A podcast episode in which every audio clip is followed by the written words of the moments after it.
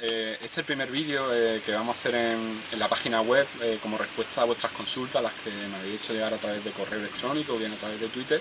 Y hoy lo que voy a hablar es, precisamente de una cosa que os preocupa bastante, que es de cómo sacar el mayor rendimiento a una entrevista de trabajo.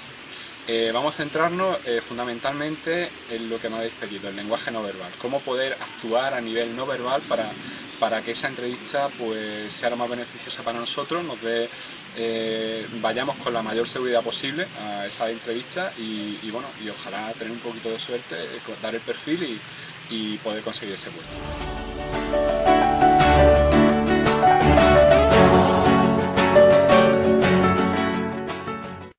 Antes de acudir a la entrevista, a esa oficina, a ese despacho donde nos hayan citado para mantener con nosotros una conversación, tenemos que tener en cuenta una serie de aspectos previos.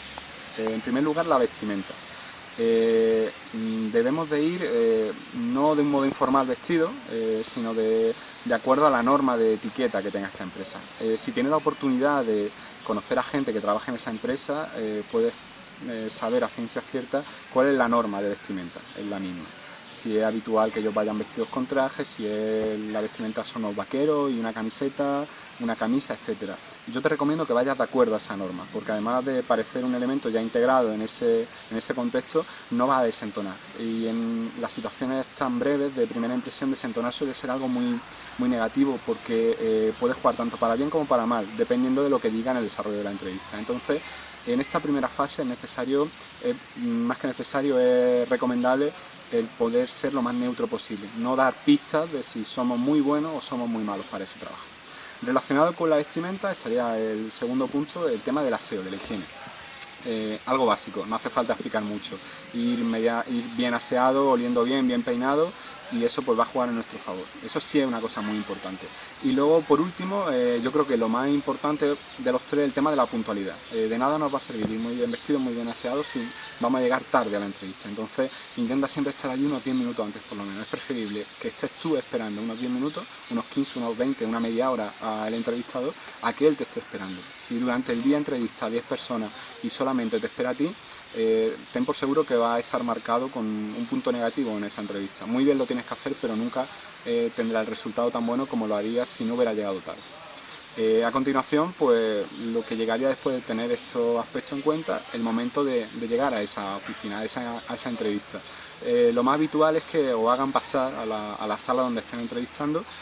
Seguramente previamente está en una sala con el resto de candidatos y cuando llegue al acceso a la sala donde va a ser la entrevista, saluda a todas las personas que estén ahí dentro.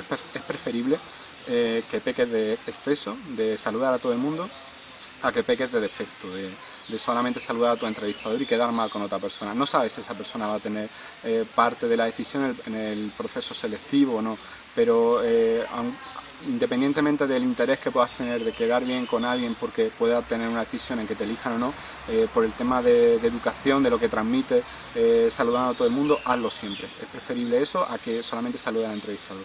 Cuando dé el saludo, por norma será un apretón de mano, ese apretón intenta que sea firme, pero no fuerte.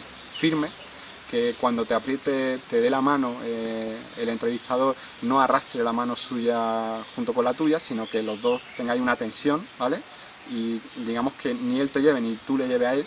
Y aparte eh, cuida mucho el tema de la mirada, cuando él te, dé la mano y te diga, hola, me llamo eh, Pedro y, soy el quien te va a entrevistar, respóndele en los mismos términos, el, mismo tipo de frase, hola, me llamo Paco y vengo aquí a la entrevista, simplemente con eso, eso sería necesario si es lo mismo que él te ha dicho y con el mismo tono de voz que, él te diga o si, o si no, con un tono que tú te consideres seguro, que, que transmita seguridad en ti mismo, ¿vale?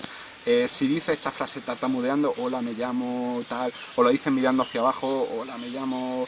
No, no se lo cree nadie, no se lo cree nadie que esté en esa situación controlando. Lo que queremos es que en el momento que tú te sientes con él a, comentar tu currículum, a que, a que él te haga preguntas, eh, hasta ese momento no te hayas quitado ningún punto positivo que puedas tener. Y los puntos positivos van a ser la presencia, la puntualidad y cómo te desarrolles no verbalmente hacia, hacia él, ¿vale? A continuación sería el comienzo de la entrevista y, lo veremos a continuación.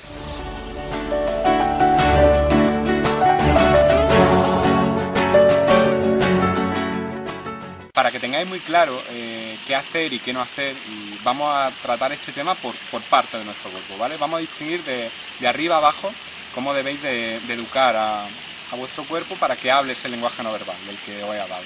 En primer lugar, siempre ten en cuenta que tenemos al entrevistador delante, ¿vale? Nuestra mirada, nuestro ojo fijo en los ojos del entrevistador, ¿vale?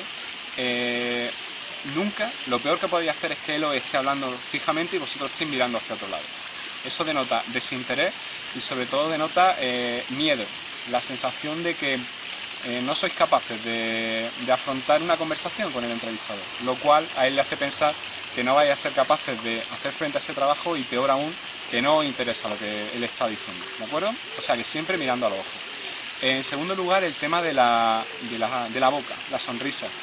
Eh, es tan malo estar siempre serio, estar muy serio, como estar siempre con la sonrisa mantenida. Eh, sabéis que en psicología se habla de las microexpresiones, de aquellas expresiones que duran menos de un segundo que son las verdaderas. Eh, por contra, podéis deducir que si mantenéis una sonrisa durante todo el rato, durante más de esos dos, tres segundos, está muy, muy claro que es una sonrisa totalmente falsa. Eh, para esto, ¿qué es lo más conveniente? De acuerdo a la conversación, de acuerdo a lo que estoy hablando, eh, si hay un momento que sea un poco más distendido, sí está bien mostrar esa sonrisa. Si hay un momento que sea un poco más peliagudo, sí está bien también mostrar esa seriedad en vuestro rostro. Nunca mantengáis una postura, ni la mirada siempre fija, ni la misma sonrisa, ni la misma cara seria, nada, porque la conversación va a ser algo muy dinámico y os tenéis que adaptar constantemente a, esa conversación. Eh, relacionado con la boca, el tono de voz. Eh, el tono de voz es necesario que sea un tono de voz eh, que denote seguridad. Esto se traduce en que sea un tono de voz potente, eh, que sea fuerte, no que grite, sino un, tono de voz que, denote que tiene muy claro lo que dice y por qué lo dice, que está seguro de que lo que dice es cierto al 100%. En este sentido, lo peor que puede hacer es hablar en un tono muy bajo o en un tono entrecortado, que se traduce en que no tiene seguridad lo que dices. Por tanto, todo lo que diga va a carecer de esa, de esa veracidad. El mensaje que va a tener el entrevistador va a ser, este chico no, no sabe lo que me dice, no está seguro de lo que me dice, no confío en lo que me dice. Y eso no nos interesa. Conforme bajamos por nuestro cuerpo, la postura del tronco, ¿vale? Nos podemos sentar, por ejemplo, en la postura de la espalda, del hombro. Eh, seguramente estáis sentados en una silla, pues adecuad vuestra espalda al respaldo no estéis excesivamente hacia adelante. Eso denota interés, pero en una entrevista de trabajo el interés... ¿Te está gustando este episodio? Hazte fan desde el botón apoyar del podcast de Nivos. Elige tu aportación y podrás escuchar este y el resto de sus episodios extra. Además, ayudarás a su productor a seguir creando contenido con la misma pasión y dedicación.